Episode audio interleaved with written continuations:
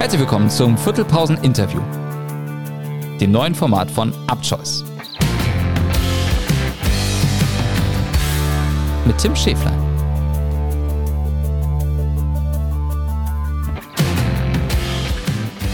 Herzlich willkommen bei Viertelpause, dem Hockey-Podcast. Und ja, ganz speziell wie jeden Freitag hier bei Viertelpause gibt es heute ein Interview mit einem Gast aus der Bundesliga und aus der U21-Nationalmannschaft. Das ist Joshua William Onyekwe Naji. Schön, dich hier zu haben. Hallo, danke, dass ich hier sein kann. Ich freue mich sehr. Joshua, ich freue mich auch sehr, denn wir haben heute ganz viele Themen auf der Uhr. Viel auch abseits des Sports, aber wir wollen dich natürlich unseren Zuhörern und Zuhörerinnen auch erstmal sportlich vorstellen. Du bist mittlerweile Torhüter beim CHTC in Krefeld, kommst ursprünglich aus der Jugend von Leverkusen, hast dann ganz lange bei Rot-Weiß Köln auch gespielt und bist auch im Dezember mit der U21 Weltmeister geworden. Der Westen hat es dir hockeytechnisch angetan, oder? ja, im Westen ist Hockey groß und erfolgreich anscheinend. Ja, ich meine, in Leverkusen groß geworden und dann leistungsorientiert nach Köln gewechselt und dann von da aus den Schritt nach Krefeld gewagt, um mich als erster Torwart durchzusetzen.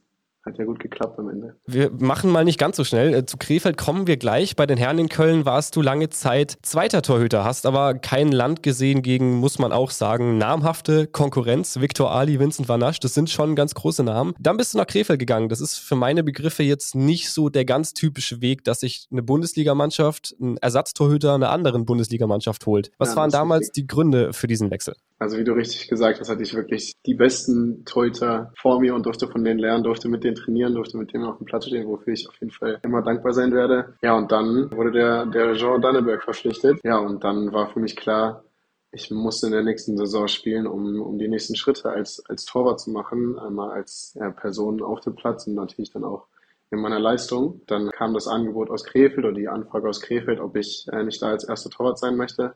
Ich hatte noch von, von ein, zwei, drei anderen Clubs eine Anfrage zu der Zeit, äh, habe mich aber letztendlich für Krefeld entschieden, einmal weil ich den, den unseren Koordinator Jo Schmitz, mit dem habe ich die meisten Gespräche da geführt, sehr gut kenne schon aus der Jugend, aus dem WRV. Wir hatten einfach super Gespräche. Ich habe das Vertrauen direkt von Sekunde eins bekommen, was jetzt Torwart ja super wichtig ist und konnte mich dann da quasi frei entfalten als, ja, ich würde es jetzt Führungsspieler nennen und auch als, als Torwart. Ich meine, es ist halt wichtig auch als junger Torwart, man macht Fehler, klar, aber es ist wichtig, dann das Vertrauen von allen zu bekommen, dass man trotzdem äh, der Beste für den Verein ist.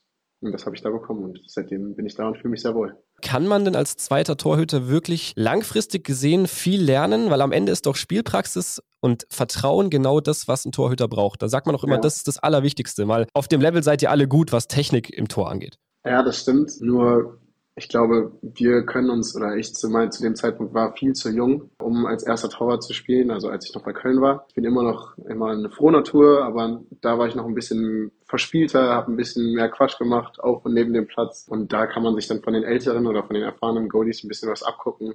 Einmal in der Art und Weise, wie die die Bälle halten, in der Art und Weise, wie die mit schlechten Situationen, also mit Gegentoren umgehen, einfach die Wirkung, wie die auf das Team haben. Dann natürlich auch taktische Dinge mit denen besprechen, weil die haben ja super, also die haben ja viel mehr Erfahrung. Und da, zu dem Zeitpunkt war ich in Köln.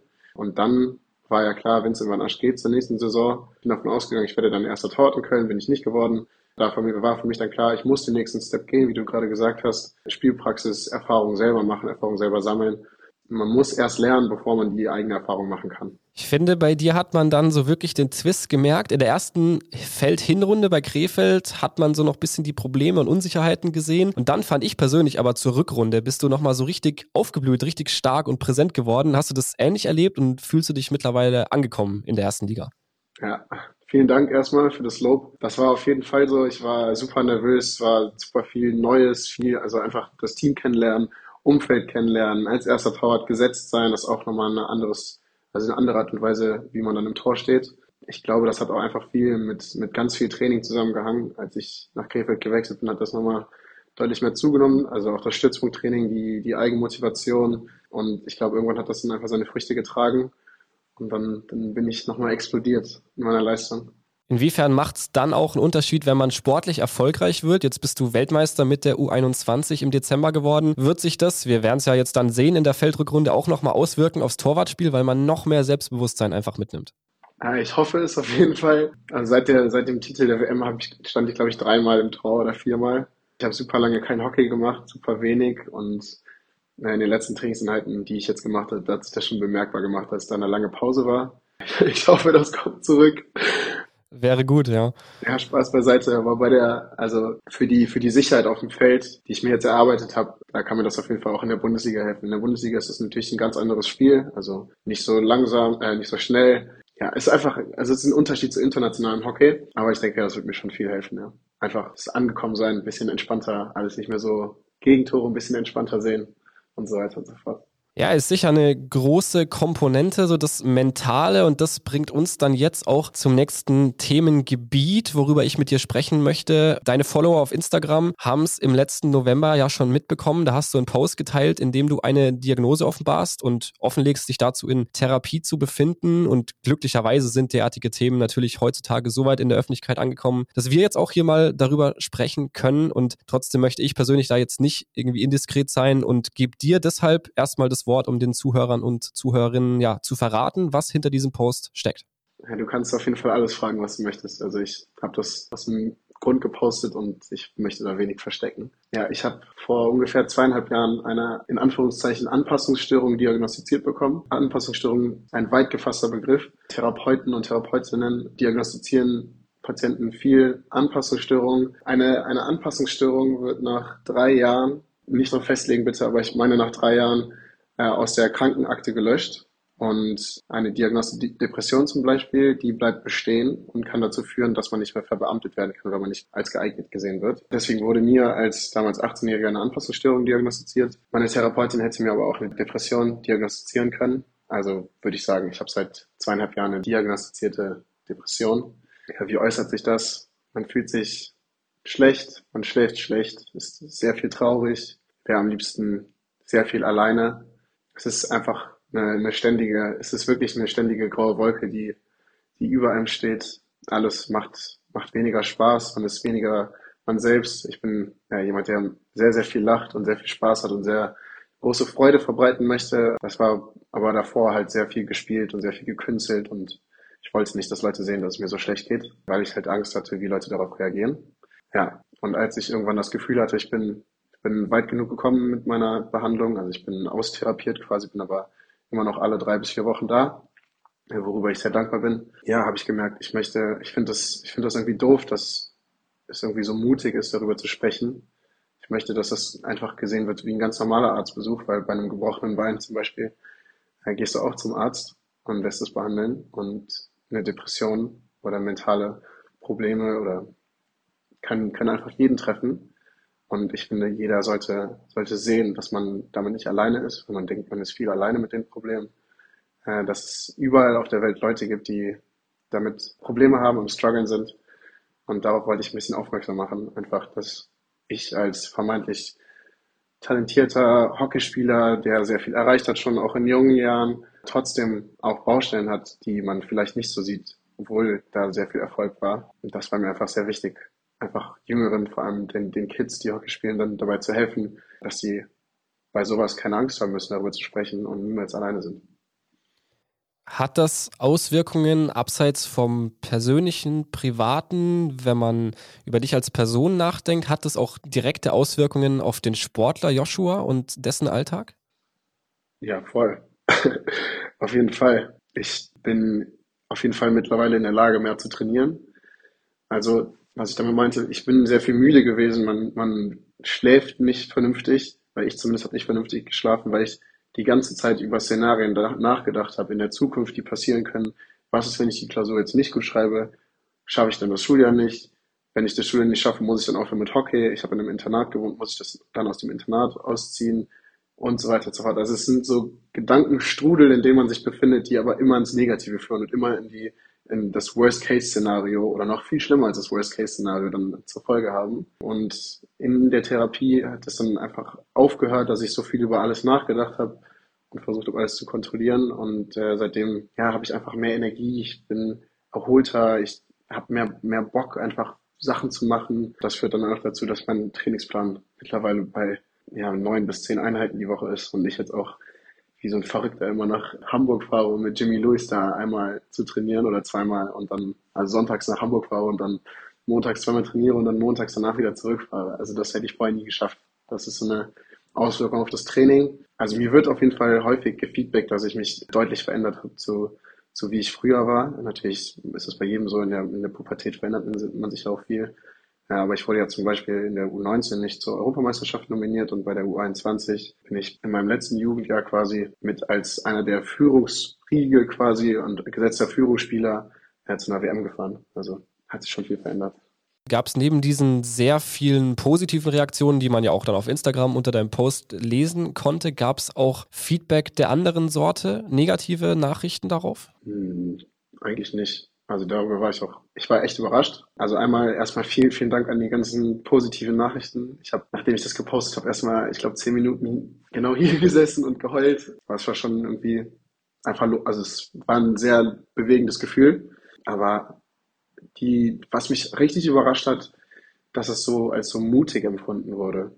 Also es ist mutig, dass du damit rausgehst. Es ist mutig, dass wie du darüber sprichst, dass du darüber sprichst.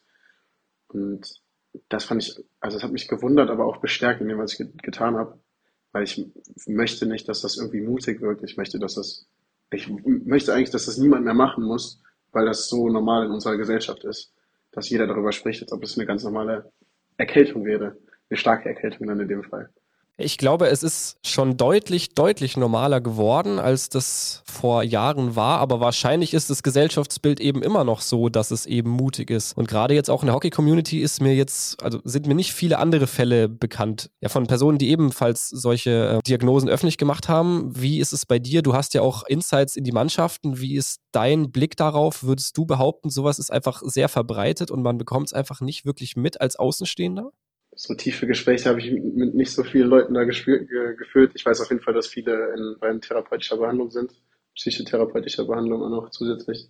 Ich werde jetzt hier keine Namen sagen, aber es sind auf jeden Fall, von denen ich weiß, es sind einige, seien es, sei es Sportpsychologen, seien es richtige Psychotherapeuten, also Tiefen, Tiefenpsychologie, Verhaltenstherapie und so weiter und so fort. Weiß ich nicht, was die genau machen. Ich weiß auf jeden Fall, dass es allen gut tut wurde auf jeden Fall häufig gefragt, wo ich oder wie ich dazu gekommen bin, zu, oder wie ich meine Therapeuten gefunden habe. Da auf jeden Fall ein riesen Shoutout an Mental gestärkt, die für alle Leistungssportler in, in Deutschland ein, ein Ansprechpartner sind und euch da bei der Therapieplatzsuche helfen können. Also sind einige, ich glaube, es werden auch noch mehr, auch durch ja, einfach die Umstände, in denen wir so unseren Sport betreiben. Hm, aber einfach, ich freue mich richtig, wenn ich höre, dass jemand anderes das auch macht, weil ich weiß, wie gut mir das getan hat. Und es kann auf jeden Fall auch negative Folgen haben, aber die sind, ja, das ist wirklich der Worst Case. Ja, aber es ist einfach nur bereichernd für mein Leben und ich glaube auch für alle anderen. Was wären Dinge, die du dir jetzt im Nachhinein wünscht? Wie hätte Hockey oder Sport Deutschland dir vielleicht schon früher helfen können? Was können wir da jetzt für die Zukunft mitnehmen für unsere Sportart? Wie können wir den Umgang mit diesen Themen einfach besser gestalten? Also Sport hätte mir, das ist eine wirklich gute Frage, da habe ich auch viel drüber nachgedacht, wie ich an den, an den Verband oder an die Verbände rantreten soll oder kann. Aber das ist also wirklich schwierig. Also passiert ja viel zu Hause und da ist der Verband halt nicht oder da ist der Verein nicht.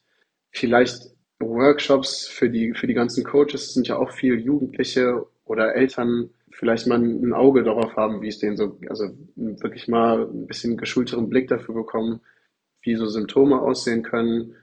Ja, halt, ich finde es wirklich schwierig. Es ist halt viel, was einfach in den eigenen vier Wänden passiert oder in dem, in dem Dunstkreis, in dem Freundeskreis, in dem man sich bewegt. Vielleicht einfach ein bisschen mehr das akzeptieren, dass es eine ganz normale Krankheit ist und dass man nicht das Gefühl haben muss, sich verstecken zu müssen. Das würde ja schon viel helfen verstecken, das tust du dich mittlerweile auch nicht mehr. Du bist auf Social Media sehr aktiv, produzierst selbst Content. Es kommt von außen so ein bisschen rüber, als würdest du auch wirklich in Richtung Hockey-Influencer gehen. Fehlt sowas deiner Meinung nach in Hockey Deutschland? Ich hoffe, es fehlt und dann könnte ich die, das, den Need erfüllen. Ja, ist richtig. Ich, ich poste momentan sehr viel. Ich habe mir sehr viel Gedanken darüber gemacht. Ich glaube, mit meinem Typ Mensch, mit dem ich bin, kann ich viele Menschen oder wäre nicht schlecht, natürlich sehr arrogant, aber wäre nicht schlecht, wenn ich viele meiner Message erreiche. Von meinem Aussehen passt das gut in dieses Influencer-Ding rein. Und ich versuche jetzt gerade einfach so viel wie möglich zu posten, um so viel wie möglich Reichweite zu generieren. Um das Endziel, weiß ich nicht, habe ich nichts festgelegt, aber ich poste jetzt einfach so viel, wie es geht. Dinge, die mir Spaß machen, neben Hockey und vor allem auch Hockey. Wir schauen mal, was daraus wird. Ich finde es cool, weil man einfach auch eine andere Seite des Sportlers erlebt. Zum Beispiel, ja, dass du dich jetzt für Mode interessierst oder als Model tätig bist. Das bringt so ein bisschen den Glamour-Faktor, den man auch so aus dem Fußball kennt. Ist blöd, immer alles mit dem Fußball zu vergleichen, aber auch ja, in der Hinsicht ist es ja doch irgendwie richtig, dass man da im Hockey ein bisschen hinterherhinkt noch.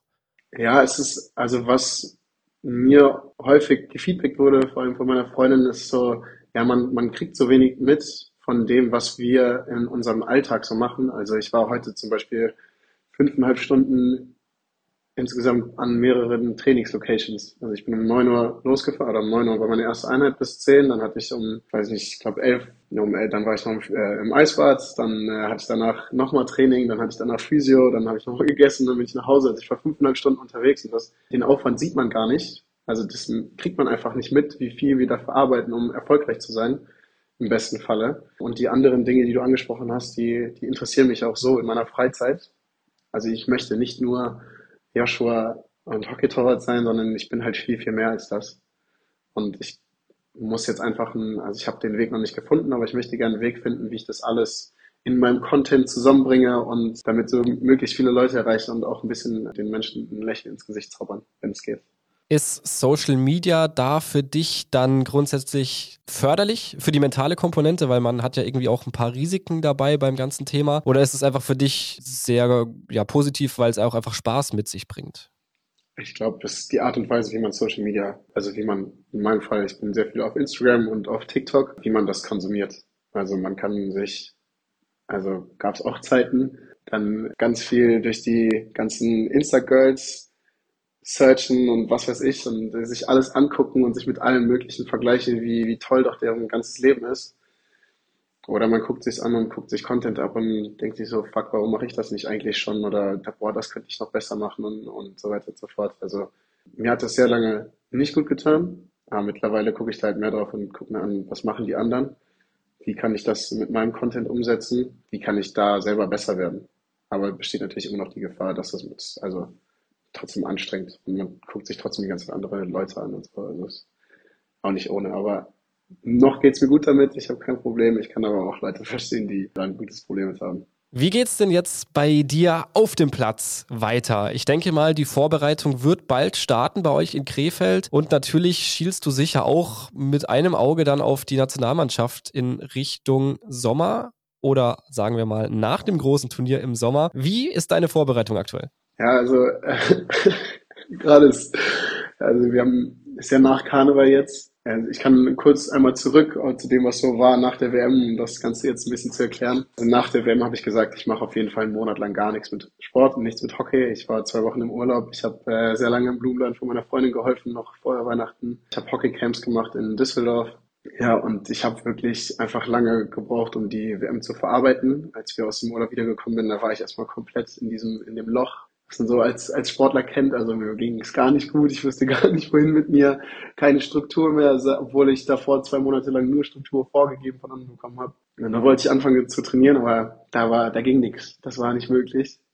Und jetzt sind gerade so die ersten, ersten Tage wieder, wo ich richtig anfange zu, zu ackern. Und ja, jetzt gerade ist noch eigene Vorbereitung für mich selber. Die Honamas sind ja gerade in, in Argentinien unterwegs. Und da bin ich leider nicht dabei. Ja, Vorbereitung mit Krefeld beginnt nächste Woche und äh, sicherlich schiele ich noch mit einem Auge Richtung, Richtung Olympia. Ähm, ich habe meine, meine Chancen gut selber eingeschätzt und auch gut eingeschätzt bekommen vom Bundestrainer. Wenn alles so läuft, wie es läuft, wenn, wenn die beiden Jungs, Alex und Joe, gut sind, dann fahre ich äh, leider nicht mit. Äh, ich gönne es den beiden natürlich trotzdem. Äh, wenn da irgendwas passieren sollte, eine Verletzung, kassiere jetzt in der Rückrunde kein einziges Gegentor mehr, dann könnte sich das nochmal ändern. Das eine wünsche ich mir, das ist natürlich mit den Gegentoren. Und das andere ja, wäre halt einfach nur Glück. Ja, das heißt, ich muss jetzt irgendwie versuchen, an mir selber weiter zu arbeiten, mich auf mich zu konzentrieren und das andere ein bisschen auszublenden ja, weil es schon sehr unrealistisch ist. Würde mich auf jeden Fall riesig freuen, dabei zu sein, weil ich glaube, das ist das Größte, was man als Hockeyspieler spielen kann. Und dazu gesagt, die Medaillen sehen auch einfach unfassbar nice aus. So eine hätte ich auch gerne. Auf Instagram beim nächsten Post sähe die sicher, sicher sehr schön aus. Joshua, das, das war ein wirklich, das war ein wirklich sehr aufschlussreiches und interessantes Gespräch. Erstmal vielen Dank dir für deine Zeit. Dankeschön, dass ich ja einfach beim Podcast mitmachen durfte. Seid nicht schüchtern, redet über eure mentalen Probleme, sei es mit Freunden, sei es mit euren Eltern, sei es mit Lehrern, sei es mit Trainern, Mitspielern. Tut was dagegen. Ihr müsst nicht in, in irgendeinem Loch sein oder da hängen. Es ist nicht immer alles scheiße, obwohl es sich so anfühlt. Äh, allen anderen oder anderen geht's genauso. Und ja, folgt mir auf Instagram. Macht das auf jeden Fall und folgt dann aber gleich auch noch Viertelpause unterstrich Podcast auf Instagram. Dann habt ihr alles erledigt, was ihr machen müsst. Ihr da draußen habt es vielleicht in der Folge vom Dienstag schon mitbekommen. Viertelpause macht auch das, was Yoshi nach der WM gemacht hat. Wir machen eine ganz kurze Pause, aber nur für zwei Wochen und dann ziehen wir für euch natürlich auch wieder durch, wenn die Hockeysaison Richtung Feld, Rückrunde wieder Fahrt aufnimmt. Kommt gut über diese zwei Wochen und habt eine schöne Zeit. Bis bald. Ciao, ciao.